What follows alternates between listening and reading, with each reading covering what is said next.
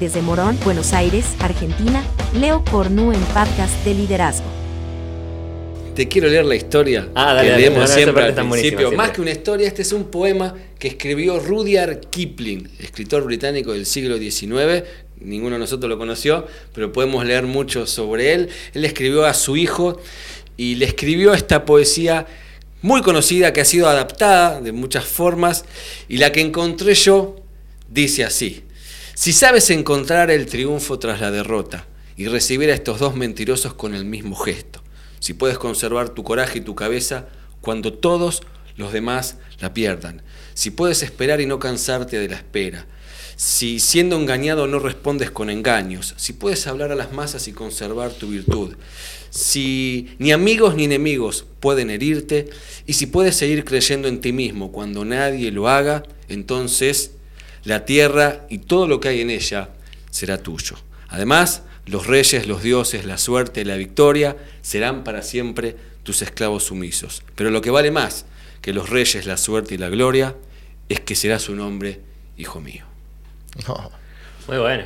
sí, sí. Rudyard Kipling, ¿sí? escritor británico del siglo XIX, escribió esto que me parece que sirve para arrancar con la temática de hoy, el carácter del líder. Muy bueno. Bueno, yo la cita está bueno, totalmente vinculada con lo que vos estabas diciendo. Y esta la dice Lucas Leis en su libro Estamina. Stamina. Dice, algunas personas les va bien mientras les va bien. Hay personas que no saben fracasar. Es una buena forma de arrancar. ¿no? Cuando algo les sale mal, se frustran y ya no pueden progresar y se rinden. Bueno, el tema del carácter también hay que hablarlo desde el punto de vista de justamente tratar de eh, poder elaborar entre todos algún tipo de, de concepto, ¿no? Porque a veces se habla de tengo mal carácter Bien. o tengo buen carácter o una persona porque es media, digamos, eh, media mandona o media que impone su voluntad se dice tiene carácter. No, carácter tenemos todo. El tema es qué carácter tenemos y cómo es la formación del carácter, ¿no? Eh, no sé si tienen alguna definición ustedes ahí, porque yo vengo Yo a me- opinar, pero ustedes Me son- quedé pensando en lo que decías de que hay gente eh, que le va bien solo cuando le va bien y le va mal cuando... O sea, y si le va mal, le- está mal, no, Claro. le, no le sabe ir bien cuando le va mal. Me hizo acordar al fútbol. El fútbol permite explicarlo todo. todo. ¿no? Pero viste, cuando vamos ganando y bien, uno está tranquilo eh, y, y disfruta, pero cuando vas perdiendo, te enojas con tu compañero, te enojas con el rival, te enojas con el árbitro. Pasa mucho esto, ¿no? Mira, yo acá tengo una definición, la acabo de, da- encontrar. Eh, dice que una cosa es el temperamento y otra cosa es el carácter. Ok. Digamos, el temperamento dice que es algo, dice es un aspecto biológico, instintivo, bueno, viene de la herencia y es como más innato del ser humano. Pero en cambio el carácter dice que es la parte de la personalidad que se construye a través de la convivencia con otras personas y es lo que moldea al temperamento. digamos, ¿no? O sea, de alguna manera es como que el temperamento es con lo que venís y el carácter es lo que vos desarrollás por, por encima de eso. Y de alguna Quiere manera que tenemos cierto control de alguna y forma. ahí se va construyendo que, como tu forma de ser, de alguna Exacto, manera, ¿no? ¿Qué tal tipo de cual. persona vas a ser? Sí, hay una tendencia natural con ciertos rasgos en esto que sería el temperamento y... Mi- Mira, te puedo dar unos ejemplos de Sí. carácter. Dice, está el carácter apasionado, carácter nervioso, carácter flemático, sentimental, colérico. ¿no? Para- ¿Eso es temperamento o carácter? Carácter. ¿Carácter? Ah. Es un paradigma. Hay Sí. Me hacía más al, al- al temperamento eso, ¿no? De ser más melancólico, más así. Y el carácter más lo que uno va formando en la forma de ser y digamos eh, eh, que está influido también por tu formación, por las personas, como decías recién, con las cuales te relacionaste. Ese famoso hierro con hierro se afila también que dice eh, este, como una, una forma de decir, bueno, también eh, la influencia, hablábamos de liderazgo como influencia, quiénes te influyeron, tus experiencias de vida. Creo que muchas de esas cosas también van formando un poco un carácter, ¿no? Bueno, de alguna manera lo que nos da es también es esperanza de cambio. Es decir, bueno, yo, uno puede decir, bueno, nací así o tengo cierta tendencia por mil razones, digamos, ¿no? Eh, Biológicas. Pero bueno, hay esperanza de que uno puede desarrollar, no es decir, no, yo soy así porque nací así. Yo puedo desarrollar otro tipo de habilidades, capacidades, tendencias, formas de ser, manera de enfrentar los problemas, independientemente de cuál es nuestra biología, ¿no? E incluso yo creo que, bueno, independientemente a veces de algunas vivencias que también hemos que uno vive más cuando es chico, ¿no? Y a veces te van también marcando el carácter en este caso, ¿no? Bueno, Pero claro, de alguna manera está bien. técnica, ¿no? Está bien lo que decís porque de alguna manera uno entonces puede, no sé completamente, pero puede sí enfocar qué tipo de persona quiere ser. Claro. Y ahí sí, enfoquémoslo ahí, el carácter, entonces, para nuestra definición, digamos, ¿eh? separarlo un poco, decir, bueno, obviamente todo lo otro va a influir, toda tu vida, pero vos podés decir también qué hacer, por ejemplo, con las cosas que te pasaron, decidir qué, ha- qué hacer, si vas a permitir que eso te, defina como una persona amargada o una persona eh, rencorosa o si lo vas a superar.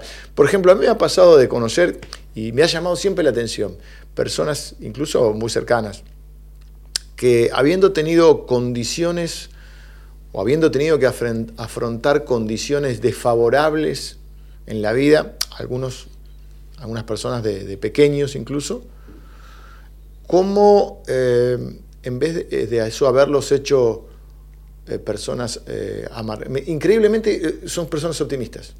Conozco varias personas en ese sentido. También conozco personas que se han dejado, eh, digamos, herir de tal manera que, que son personas amargadas o personas muy, muy sensibles o muy... Pero también he conocido personas que uno dice, con las cosas que han vivido, ¿cómo estas personas tienen ese optimismo, esa fuerza? ¿no? Siempre me ha llamado la atención. Quizás ese dicho que dice que lo que no te mata te hace más fuerte. No sé si será verdad, es un dicho, pero sí es cierto que hay gente que tiene la capacidad, se habla mucho de resiliencia también, ¿no? De gente que tiene la capacidad de transformar esas experiencias y después tener un carácter eh, positivo o estable, o están como templados para poder enfrentar otras cosas. O sea que un primer punto que podemos desarrollar dentro del carácter es la estabilidad emocional. Bueno, yo, eso ahí depende también, No, digo, está- aplicándolo al liderazgo, yo creo que, bueno, un poco, lo- no yo, digamos, lo hice acá en este caso Watchman Nee, en el libro El carácter del obrero de el Dios. carácter del obrero de ¿Qué, Dios. qué dice Watchman. Watchman? Dice que el ministro debe ser estable, que es ese tipo de carácter que tiene que tener. Dice, dice un hombre inestable es poco confiable. Viste que él es un poquito así como medio Chino, oriental, oriental, digamos, ¿no? Primer mitad del siglo XX. Sí, disciplinado, muy, muy, muy de ese, de ese estilo. Dice, un hombre inestable es poco confiable. Y una persona poco confiable no tiene sentido de la responsabilidad. Bien, así como... eh, dice, cuando se siente feliz podrá hacer mucho, pero cuando se sienta deprimida irá directamente a dormir. Dice, por lo tanto, un carácter estable es un requisito fundamental del ministro.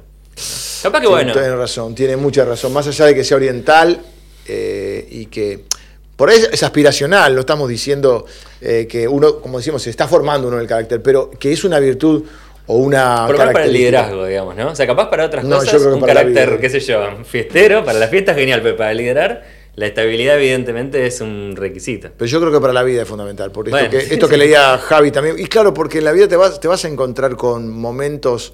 Yo admiro a algunas personas también que conozco. eh, y siempre trato de mantenerme aprendiendo, ¿no? Admiro de ciertas personas la estabilidad. Bueno, no sé si está mal que lo diga, pero lo voy a decir igual porque yo digo lo que pienso. Eh, yo lo admiro, por ejemplo, a mi esposa. Tiene una. eh, no sé si es ese. Porque si hablamos también ya, llegamos a, a- a la Biblia, el fruto del Espíritu. El otro día estuve predicando y mencioné el fruto del Espíritu, que es uno, no son, pero tiene nueve características: amor, gozo, paz, paciencia, benignidad, bondad, fe, mansedumbre, templanza. ¿eh? Y, y ahí la templanza, ¿no? Que, pueden soportar la presión, o esto que un poco leías vos, Javi, saber convivir con, con la derrota, con el éxito, son las- lo que va de... El otro día leí a alguien que decía, o escuchaba eh, eh, esos reels de Instagram, que uno dice que el carácter hace lo que define que cuando te caes, si te caes en un pozo o te caes en una tumba.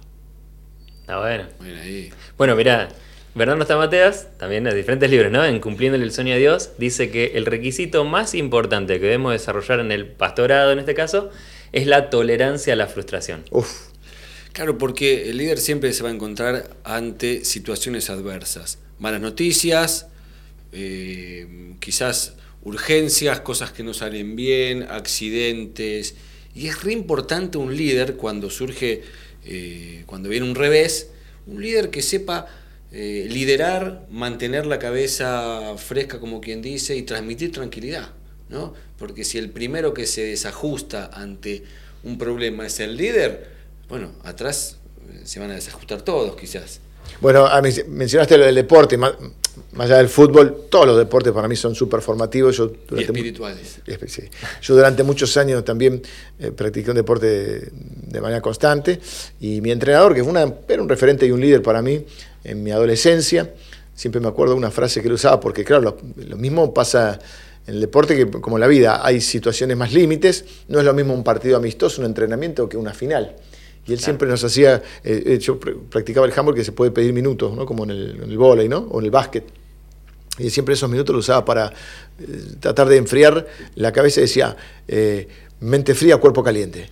¿no? Y es, es un poco eso, es mantener la estabilidad emocional y eso sí se puede ir formando, incluso en nuestros hijos, la tolerancia a la frustración.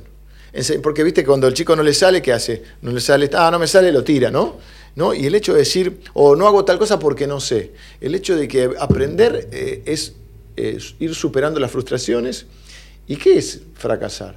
Quizá es un proceso de. eh, quizá el éxito es un, es es un proceso de fracasos o una suma de fracasos, ¿no?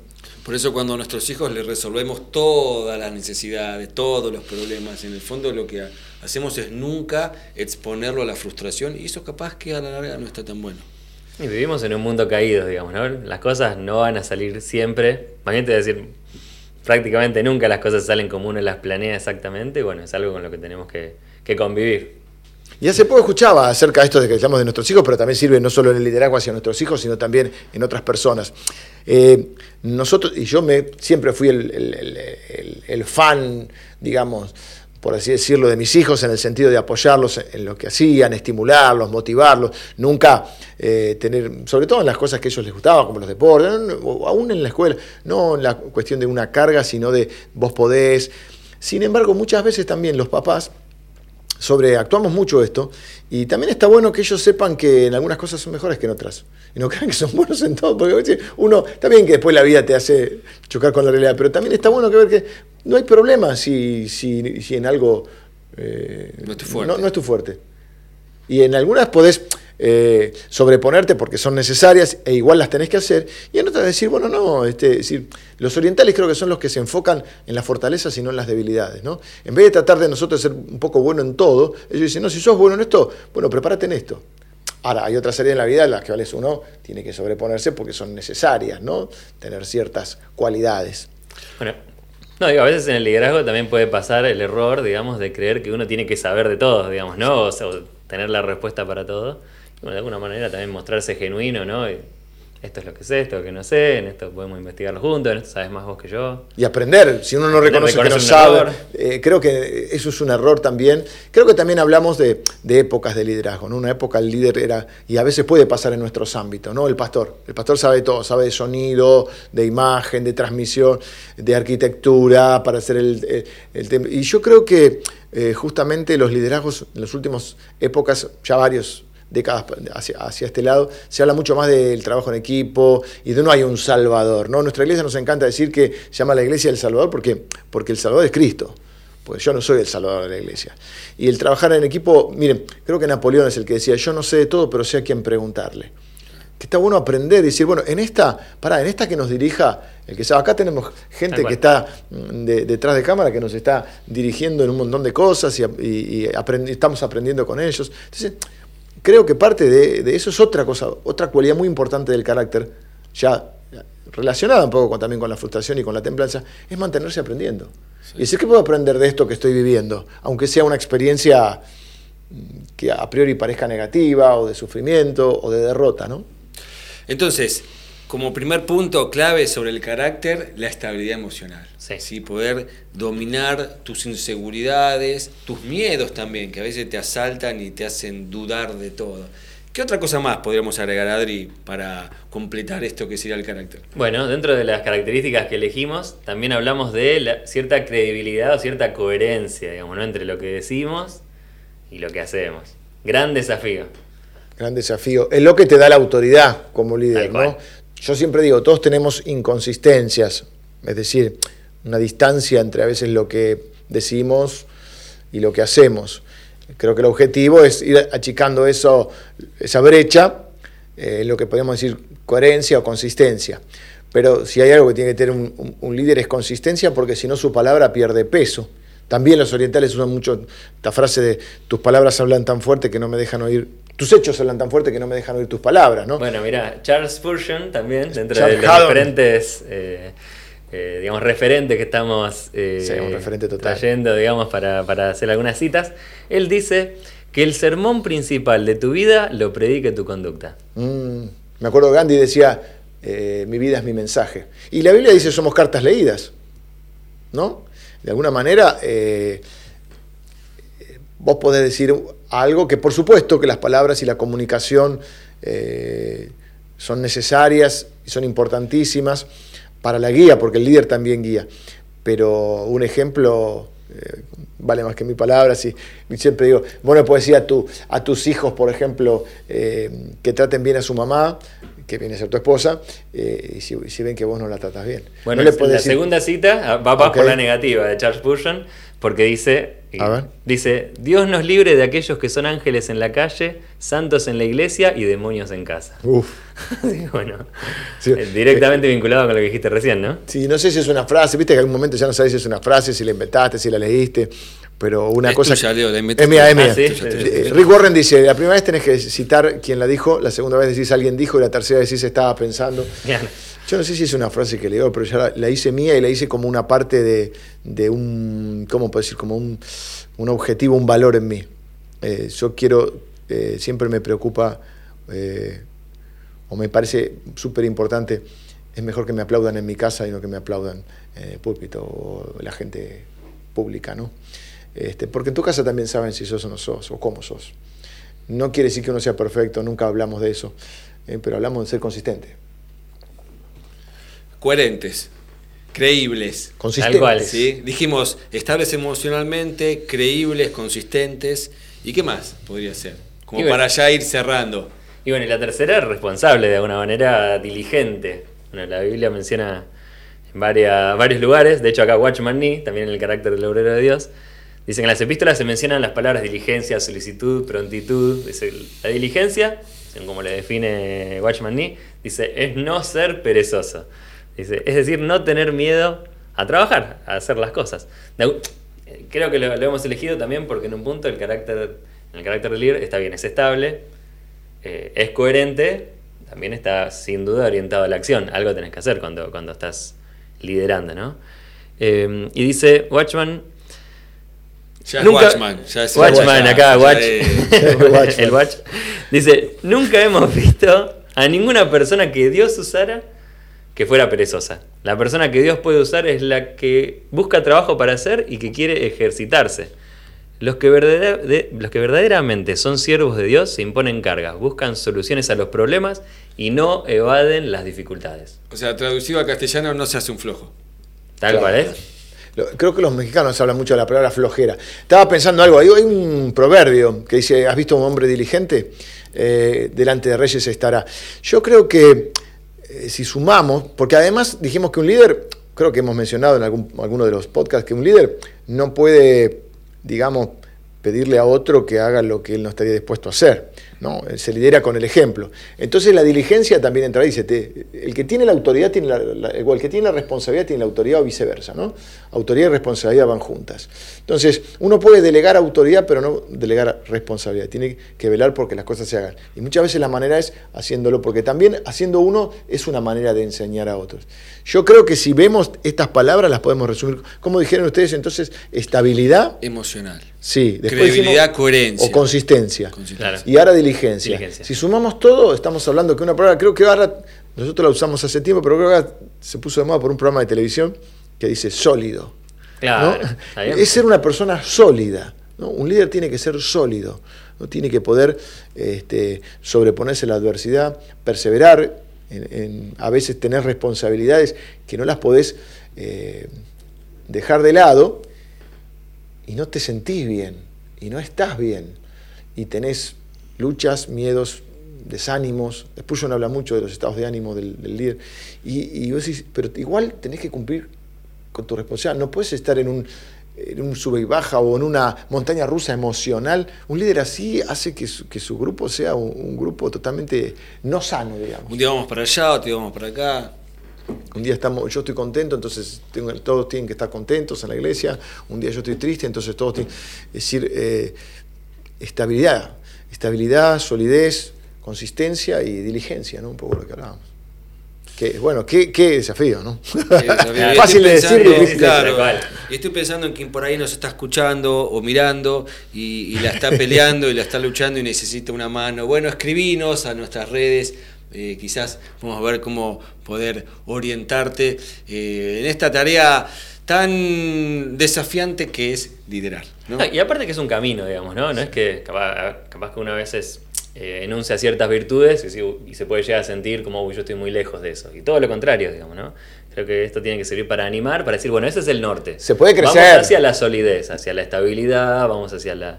Ser diligente, bueno, ese es el camino. Claro. Y podés crecer en, en- en solidez, podés crecer en diligencia. O sea, nosotros mismos no hablamos desde una posición Tal de, cual. Como dice Pablo, yo no pretendo haberlo alcanzado. ¿no? Una cosa hago, prosigo. Es decir, todos estamos en, en la lucha. Y como dice el tango, es cruel y mucha. Bueno, mira, justo con la- esta cita que tengo acá de Lucas Leis. él Con esta rematamos. y Con esta Claro, rematamos, dice que el éxito es solamente una consecuencia de haber desarrollado una disciplina con perseverancia. Ah, bien. Así terminamos un episodio más de podcast de liderazgo de Iglesia del Salvador. Espero que te haya servido. Escribinos, comentanos, eh, poné me gusta, viralizá. Nos vemos la próxima semana con un nuevo episodio.